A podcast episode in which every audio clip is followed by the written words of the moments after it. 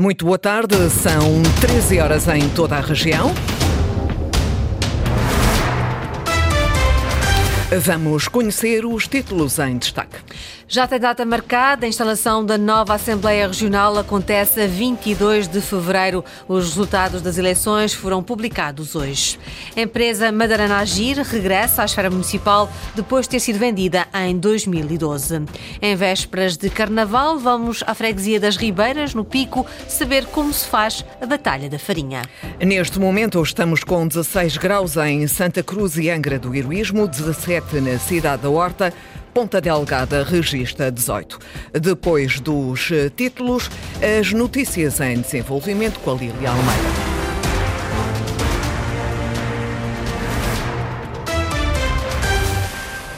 Publicado hoje em Diário da República o resultado oficial das eleições legislativas regionais. Está confirmada a distribuição dos 57 mandatos e a abstenção foi de 49,7%. Com a publicação destes resultados, fica então marcada para o dia 22 de fevereiro a instalação do Parlamento Regional. Linda Luz. Estão oficialmente eleitos os 57 deputados que vão tomar posse na Assembleia Legislativa dos Açores dentro de 10 dias. 26 da coligação PSD-CDS-PP PPM, 23 do Partido Socialista, 5 do Chega, 1 do Bloco de Esquerda, 1 do Iniciativa Liberal e 1 do PAN. Apesar de alguma oscilação dos números, a distribuição dos mandados registada nos resultados definitivos é a mesma dos resultados provisórios do passado dia 4 de fevereiro. Segundo o mapa oficial, com o resultado das eleições, publicado hoje em Diário da República, foram contabilizados 115.655 votos, menos 7 que na noite eleitoral. Também o número de eleitores mudou. Os resultados oficiais indicam que há 229.909 inscritos. A duas semanas do sufrágio eram menos 79. Contas feitas, a abstenção foi de 49,7%.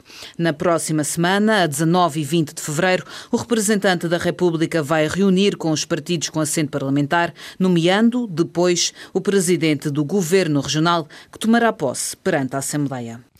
A empresa Madarana Agir vai regressar à esfera municipal. Um negócio de 6 milhões de euros pode ser fechado nas próximas semanas entre o município da Madalena e Helder Fialho, proprietário da Madalena Agir SA. David Borges. O acordo entre o município da Madalena e Helder Fialho, proprietário da Madalena Agir, pode ser fechado nas próximas semanas. Depois de ter adquirido em 2012 a empresa municipal por 2 mil euros e os quatro imóveis associados, entre os quais se destaca o auditório da Madalena, o campo de futebol do Bons Jesus em São Mateus e a antiga sede do Futebol Clube Madalena, a empresa vai agora regressar à esfera municipal.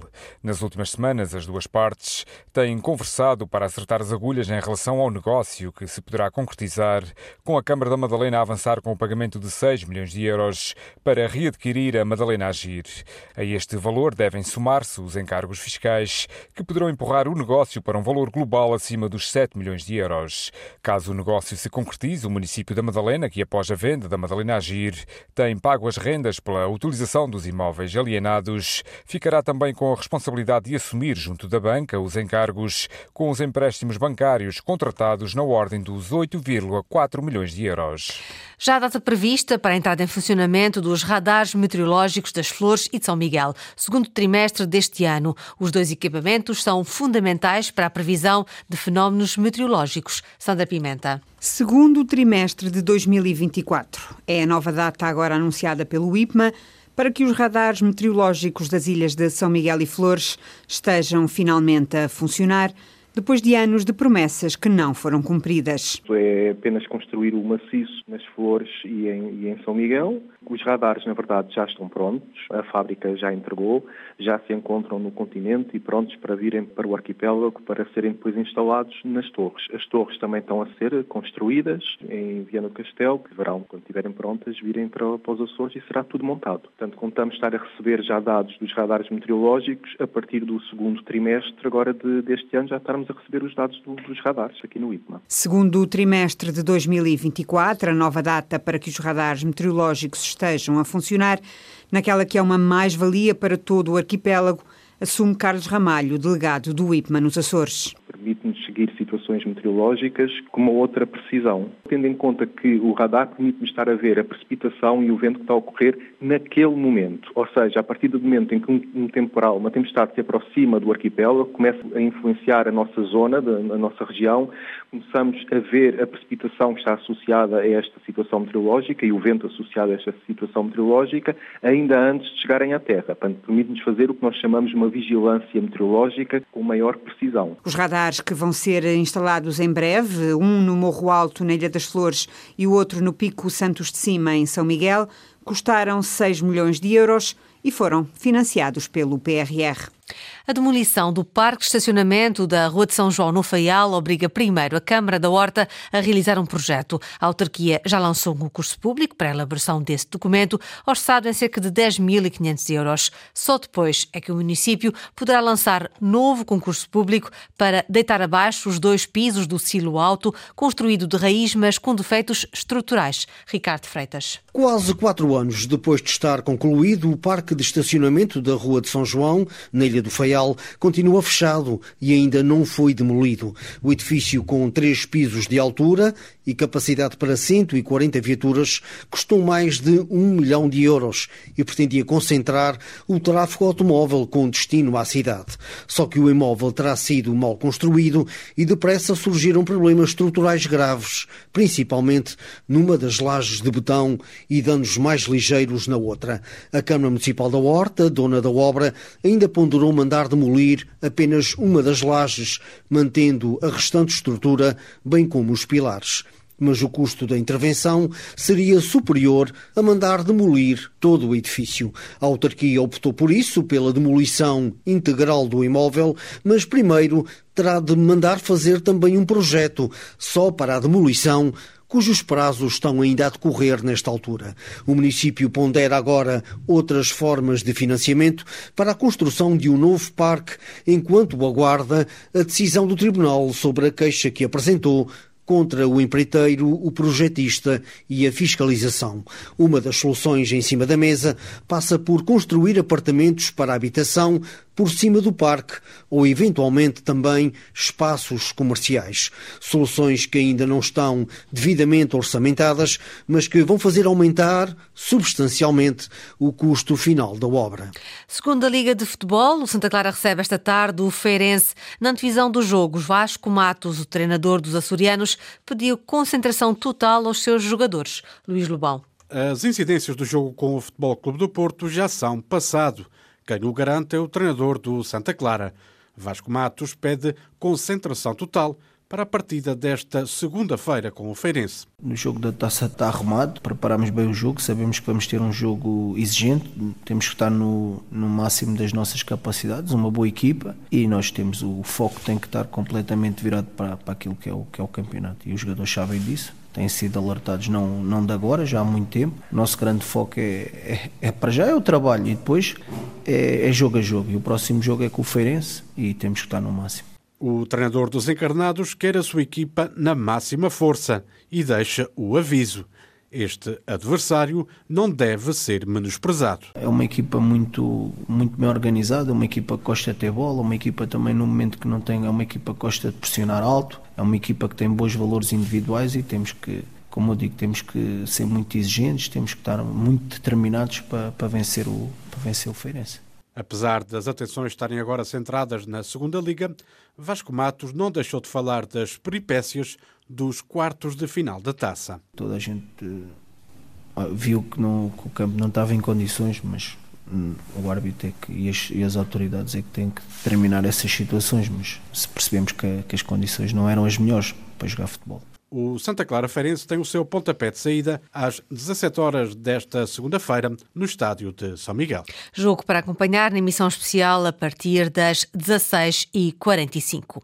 É uma tradição peculiar de, carna de carnaval nas Ribeiras do Pico. Esta tarde, há a Batalha da Farinha. David Borges. A Batalha da Farinha é uma luta com mais de 100 anos. As raízes desta tradição não estão bem definidas na história do Carnaval da Freguesia das Ribeiras, mas tem passado de geração em geração e durante a tarde hoje promete voltar a juntar mais de uma centena de foliões. Costumamos ter gente de todas as idades, desde os seus 8, 9, 10 anos até os 60, 70, isto não, não há limites, são todos bem-vindos. Vem gente de, de toda a ilha e até vem gente de outras ilhas Walter Machado, um dos adeptos desta batalha. A concentração dos guerreiros da farinha acontece no início da tarde, junto à Casa dos Botes, e a partir daí vão percorrer a pé as principais artérias do lugar de Santa Cruz das Ribeiras, salpicando com farinha todos aqueles que aderem à brincadeira. Antes utilizavam era eh, a farinha de milho, e essa farinha de milho tinha que ser peneirada, porque diziam que Uh, que aquele granulado depois fazia mal às vistas. Bem, a farinha de trigo já, já, já faz moça. Mas, mas então tinham o cuidado de, de, peneirar a farinha de milho que era, que era utilizada na altura. Pelo meio da brincadeira, os foliões são brindados com aguardente e vinho, mas também não faltam outros aperitivos. E desde o início até o final, porque depois de, de corrermos as casas todas, temos as pessoas que, que nos querem brindar ou passar pela sua casa, trazem até ao portão eh, uma variedade de, de aguardentes, há as pessoas que se preparam com com filhoses, com, com os secos, e gostam que, que as pessoas parem e que brindem, tanto aqueles que, que estão a participar param nas suas casas, como as outras pessoas que, que já não participam na, nas batalhas, mas gostam sempre de, de brindar aqueles que, que, fazem parte. Depois de muitas horas na batalha, os participantes vão terminar o dia na matiné e no tradicional baile da segunda-feira de Carnaval da Freguesia das Ribeiras. Em São Miguel, a festa continua esta noite. Abrem-se as portas do Coliseu Miquelense e a povoação, Analiel Pereira, volta a colorir-se de verde e amarelo. É o carnaval que tá chegando, viu? Chama o povo de casa. São as cores do Brasil e do Carnaval na povoação. No baile verde e amarelo há concurso de máscaras e capacidade para receber 1.500 pessoas, segundo o organizador Rui Melo. Vamos contar com três bandas ao vivo de ritmos brasileiros, os Bumbatuque, que são a principal atração da noite, e para além disso também vamos ter do Oceanos, banda Stereo Mode. No pavilhão ginódesportivo mexe a pista de dança e no Conselho a economia. As pessoas que vêm para o baile já vêm durante o dia, passam o dia seguinte aqui também no nosso mercado, a consumir nos nossos restaurantes.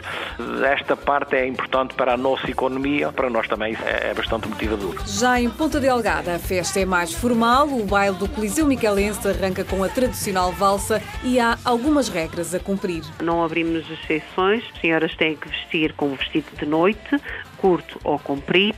Quando eu digo curto, é curto dentro das regras, porque senão pode não entrar. E os senhores têm que trajar de smoking toda a noite, não podem tirar o casaquinho, não podem tirar o laço. Se o perderem, temos aqui no Coliseu à venda para que não quebrem as regras. E aquilo que eu apelo é para não trazerem sapatilhas, há sapatos mais baixos que depois podem trocar, em que a senhora não perde a sua postura e não podem trazer endereços que ocultem o rosto da pessoa. Sila Simas, presidente do Conselho de Administração do Coliseu, dá ainda a conhecer o cartaz desta noite. No palco principal nós temos novamente a Coliseum Orquestra com o Rui Turmão e a Verónica Arruda e a banda 8. No palco secundário temos o DJ António C e o DJ do Ruiz Remix. Música que vai animar cerca de 2020 foliões desde as 22 horas até às 7 da manhã.